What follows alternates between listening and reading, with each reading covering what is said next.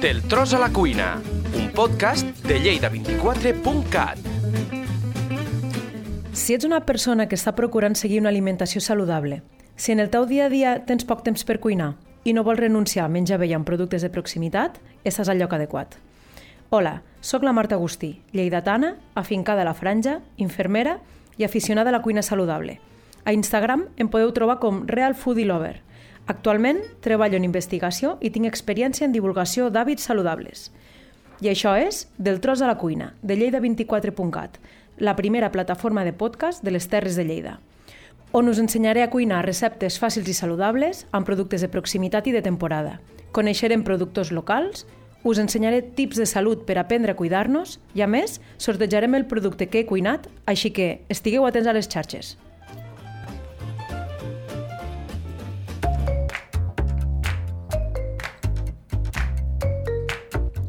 El productor que ha col·laborat en aquesta nova recepta ha estat Fruites i Calçots Andreu. És un negoci familiar format per l'Andreu i la Laia, els quals es dediquen a la producció i distribució de fruites i verdures de temporada.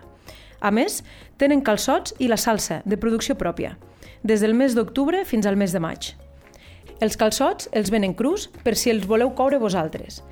Però si voleu estalviar aquest pas, podeu comprar-los i ja cuits, fets a la brasa de manera tradicional. Si us interessa saber on trobar-los, estan en una parada al Mercat de Lleida, els dijous al Camp d'Esports, els dissabtes a Barris Nord i els diumenges a Torrefarrera. Tot i que també podeu anar a comprar a la partida Malgovern de Lleida o, si preferiu, podeu fer la comanda per telèfon i us la porten a casa. Ja veieu quantes facilitats.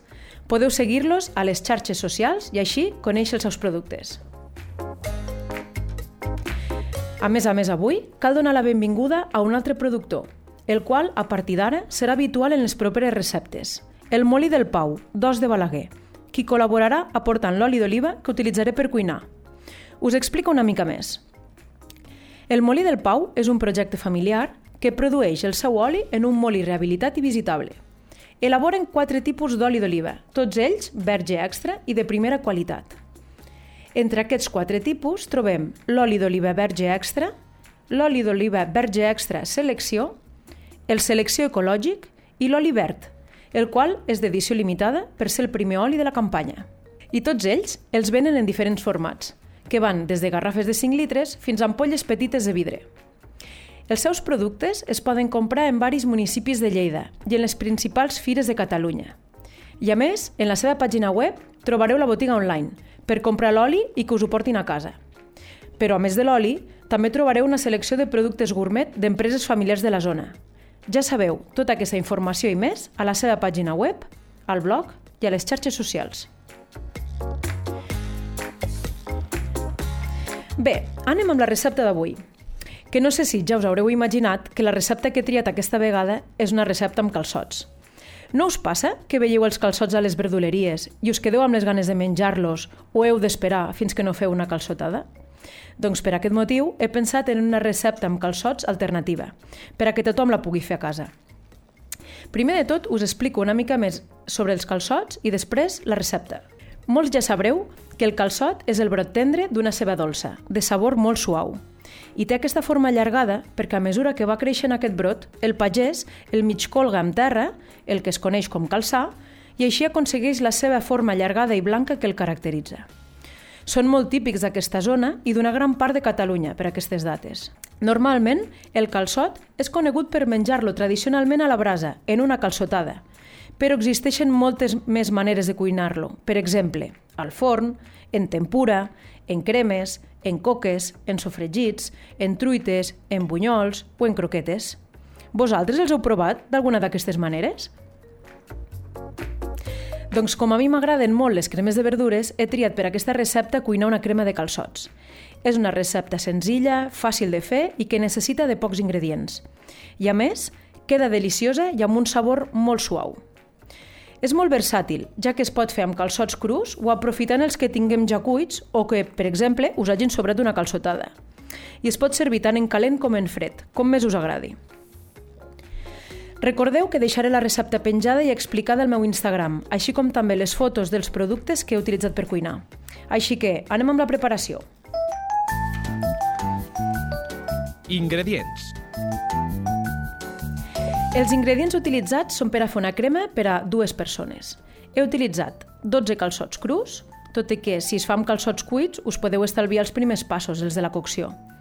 A més, he utilitzat una patata mitjana, oli d'oliva verge extra selecció 100% olives arbequines del molí del Pau, mig litre d'aigua mineral, o també podeu utilitzar brou, i sal.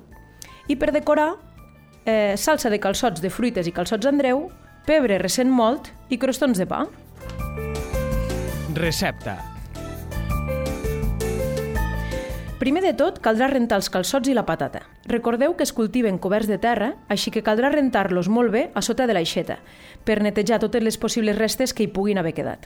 Una vegada nets, traurem la primera capa dels calçots i trossejarem la part blanca, en bocins d'un o dos centímetres. Llavors, posarem un raig d'oli d'oliva en una cassola i quan estigui calent hi tirarem els calçots. Els deixarem coure durant uns 10 minuts fins que comencin a agafar una mica de color. Mentrestant, podem anar pelant i trossejant la patata també a bocins de mida semblant. A continuació hi posarem la patata, salarem i ho remenarem i després ja hi posarem l'aigua o brou. No en posarem molt, ja que volem que cobreixi just les verdures per a que quedi més sabrós. Ho deixarem coure tot uns 15 o 20 minuts i passat aquest temps ja ho podrem triturar a la mateixa cassola. Si cal, doncs rectifiquem de sal i cal dir que en aquest punt eh, a molta gent li agrada afegir nata, formatge crema, mantega, per fer la crema més fina i cremosa. Però això ja ho deixo al vostre gust. El que sí que cal tenir en compte és que la crema quedarà més nutritiva, però també a la vegada més calòrica. Abans de posar-ho al plat, a mi m'agrada passar-la per un colador. D'aquesta manera es queden les fibres que hi puguin haver i la crema queda encara amb una textura més fina. I res, ja podem posar-la en un plat i decorar-la per a que quedi encara més apetitosa. Primer de tot, posem la crema, al damunt hi posem una cullerada de salsa de calçots i tirarem pebre i uns quants crostons. Si voleu, també es pot acabar de decorar amb unes fulles verdes de calçot tallades molt fines. I acabarem la presentació del plat amb un bon raig d'oli d'oliva verge extra. Ja veureu que bona. A mi m'ha sorprès.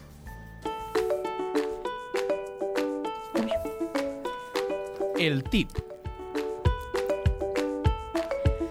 I per acabar, el tip de salut d'avui és sobre la dieta mediterrània, la qual tenim la sort de poder gaudir en el nostre territori.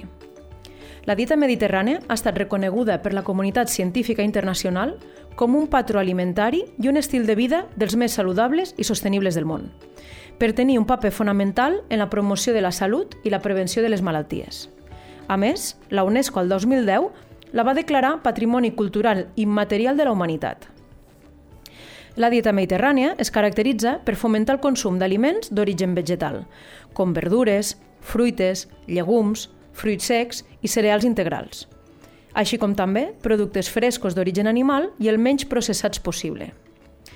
També eh, en utilitzar l'oli d'oliva verge extra per cuinar, en consumir productes de temporada i de proximitat i tenir un estil de vida actiu i equilibrat.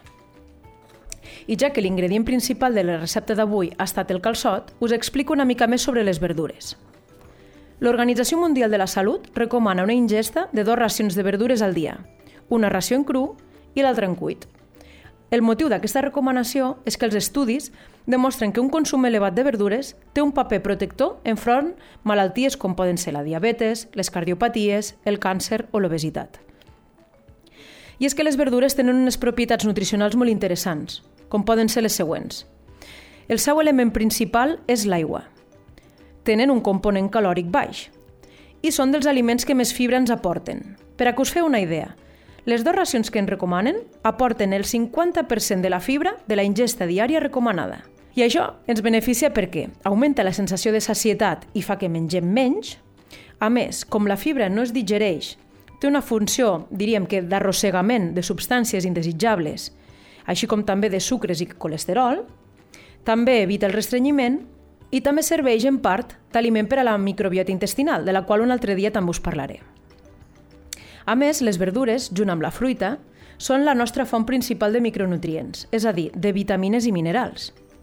Les vitamines que destaquen són la vitamina C, la K i els precursors de la vitamina A, i els minerals com el potassi i el magnesi. Tots ells imprescindibles per al bon funcionament del nostre organisme, ja veieu, tots són beneficis. Enteneu ara per què són tan recomanades? I us llenço una pregunta. Vosaltres creieu que en mengeu suficients? Us pregunto això perquè, segons l'enquesta de Salut de Catalunya, al 2019, el consum de verdures a Catalunya era inferior al recomanat. Per tant, clarament, són aliments que cal augmentar i potenciar. I per acabar, us explico uns trucs per menjar més verdures. 1. Triar-les de temporada i proximitat, ja que seran més econòmiques i gustoses. 2. Planificar la compra i els menjars, per tal que sempre n'hi hagin als prats principals. 3. Es poden posar com a primer plat, com la crema d'avui, com a plat únic, si per exemple a la crema li afegim un ou potxer, o com a guarnició. 4. També es poden incorporar en els esmorzars i berenars, per exemple, dins els entrepans com rodanxes de tomàquet, pebrot escalivat, etc. 5. A més, és molt pràctic utilitzar-ne de congelades o en conserva, les quals conserven les mateixes propietats nutricionals sempre que no portin molta sal afegida o estiguin conservades en olis vegetals que no siguin el d'oliva verge. I per últim, 6. També preparar-les en sofregits o preparacions, que es poden congelar per tenir-les sempre a mà. I vosaltres, quin truc teniu per menjar-ne més?